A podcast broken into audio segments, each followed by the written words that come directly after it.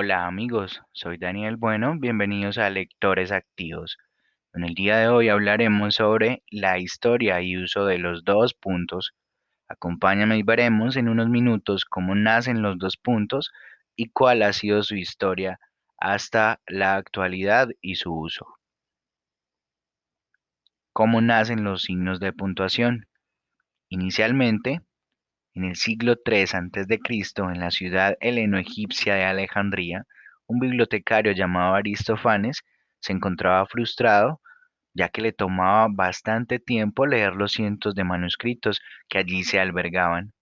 Pero ¿cómo no iba a ser frustrante si es que los griegos practicaban la scriptio continua?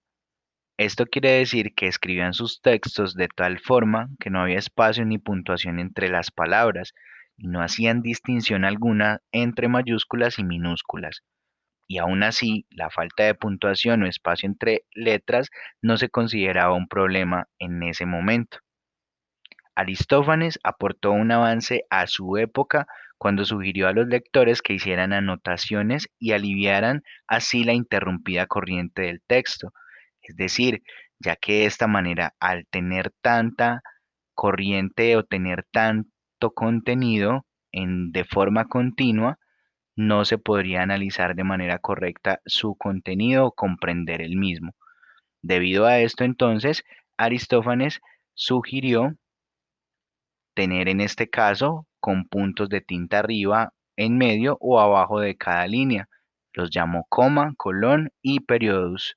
La idea de Aristófanes no tuvo mayor acogida en ese momento debido a que estos, estas personas gobernantes de los imperios griegos y romanos, donde debatían para promover sus puntos de vista a través de un discurso elocuente y persuasivo, y este era más importante que cualquier texto escrito, pues no permitieron que éste tuviera mayor procedencia.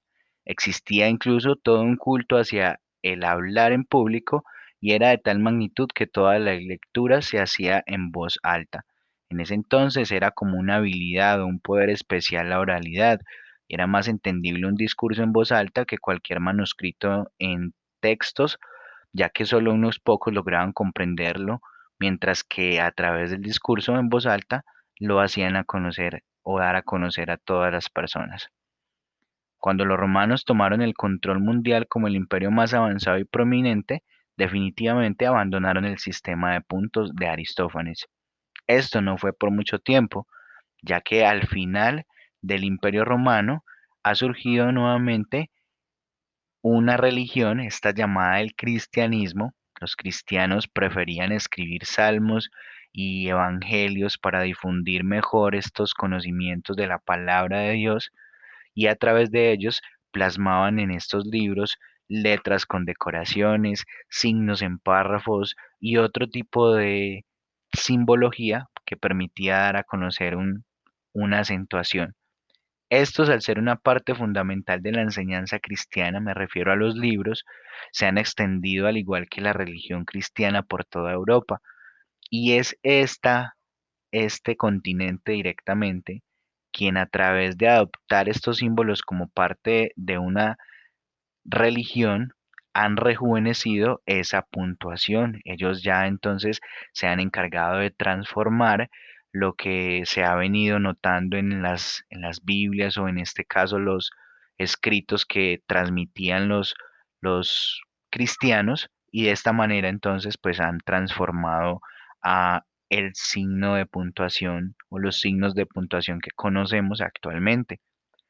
Ya esto ocurrió lo que eh, estamos comentando a partir del siglo VII, donde Isidoro de Sevilla, que era un eclesiástico, quien fue arzobispo de esta ciudad española, actualizó precisamente el sistema de Aristófanes. Lo hizo de tal forma que los puntos ya indicarían la duración de la pausa. Breve sería un punto bajo, media sería un punto medio y larga se representaría como un punto alto. Los puntos inventados por Aristófanes entonces ya eran de uso común y los escritores comenzaron a, construir sobre ellos e ir más allá con la ortografía. Es así como también incluso se toman elementos de la notación musical inspirados por los cantos gregorianos, De esta manera entonces se crea el punctus o puntu, punctus versus, para ser exactos, que es una versión medieval del punto y coma, y también el punctus elevatus, que es un punto y coma a la inversa, un signo que se convertiría en los dos puntos que conocemos actualmente. Estos indican un cambio de tono, pero también cumplen una función gramatical. Es así como empezaron a utilizar el punctus interrogativus, el ancestro del signo de interrogación actual, para marcar preguntas, pero también para señalar una inflexión ascendente.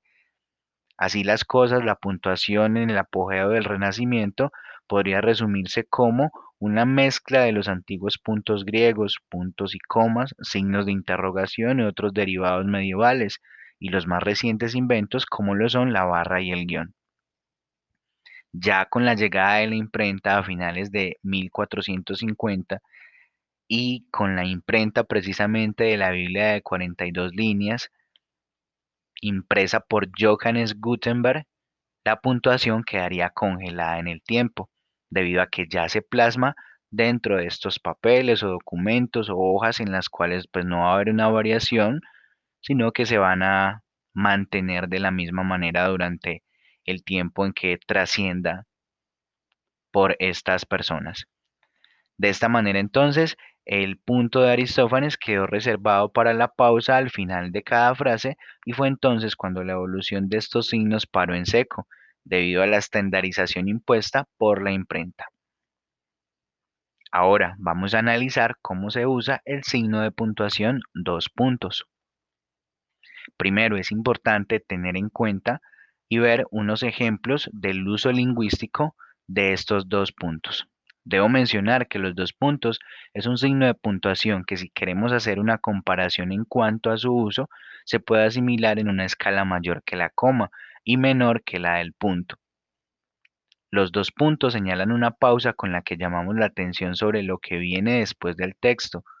Es importante tener en cuenta que después de los dos puntos siempre va a haber un espacio y se inicia con mayúscula. En pocas palabras, es una pequeña pausa que me va a permitir extenderme en el texto para dar una aclaración, contar el porqué. Ejemplo, la leche de cabra es un alimento nutritivo, dos puntos. Tiene un contenido alto de vitaminas A y D y aporta nutrientes esenciales. Aquí, como vemos, los dos puntos equivalen a un porqué. En este caso estamos indicando que este alimento nutritivo tiene un contenido alto de vitaminas A y D y aporta nutrientes esenciales, que sería el complemento para ese primer concepto de la leche de cabra. Asimismo, cuando una oración requiere una aclaración, se usan estos dos puntos seguidos. También se usa para reproducir las palabras textuales de otra persona. Por ejemplo, mi papá siempre decía dos puntos, el que ora bien, le va bien. Aquí vemos entonces que antes de indicar lo que mi padre siempre mencionaba, estamos haciendo la pausa con los dos puntos, el espacio e iniciando con estas frases que él decía, el que ora bien, le va bien. Se usan para nombrar o enumerar elementos que hacen parte de una lista. Por ejemplo, los días de la semana son dos puntos, lunes, martes, miércoles, jueves, viernes, sábado y domingo. También después del saludo en una carta. De esta manera, ejemplo, estimado Juan, le escribo para informarle. Vemos que en este caso se escribe estimado Juan, dos puntos, le escribo para informarle y es allí donde se refleja la pausa. Su uso también es frecuente para dar a conocer el efecto causado por una acción. Ejemplo, se ha pasado el semáforo en rojo, dos puntos, le han impuesto una multa. Vemos que en este caso se presenta la causa, que es en este caso es el semáforo que se ha pasado en rojo. Esta es la causa, o se ha pasado el semáforo en rojo. Y el efecto es que le han impuesto una multa. También se usa después del verbo que representa el objetivo del documento y se escribe con todas las letras mayúsculas. Ejemplo, en un documento certifica dos puntos que Juan ha aprobado el curso. Certifica va todo en mayúscula con los dos puntos para poder indicar lo que Juan ha aprobado. Se usa en varios títulos de textos para separar el concepto general del concepto particular. En este caso, China, dos puntos, economía. El concepto general de China abarca muchas, mucha información, pero vemos que está puntualizando de manera particular en economía. Entonces vamos a hablar acerca de China en la economía o la economía de China. Estos serían los usos lingüísticos que tiene directamente este signo de puntuación como los dos puntos. También hay algunos de ellos que no hemos mencionado, pero que se basan más que todo en estos conceptos principales que ya hemos mencionado. Los usos no lingüísticos también es importante tenerlos en cuenta, ya que se van a evidenciar directamente en lo que es el contexto de otro campo de estudio puede ser o de otra, otra situación. Por ejemplo, en matemáticas se usa para representar la división y en los relojes digitales se usa para separar las horas. Esto ha sido todo por hoy amigos, un poco de la historia y uso del signo de puntuación, para mí uno de los más llamativos e interesantes como lo es los dos puntos. Gracias por escucharme y seguirme en las redes. Chao, feliz vida.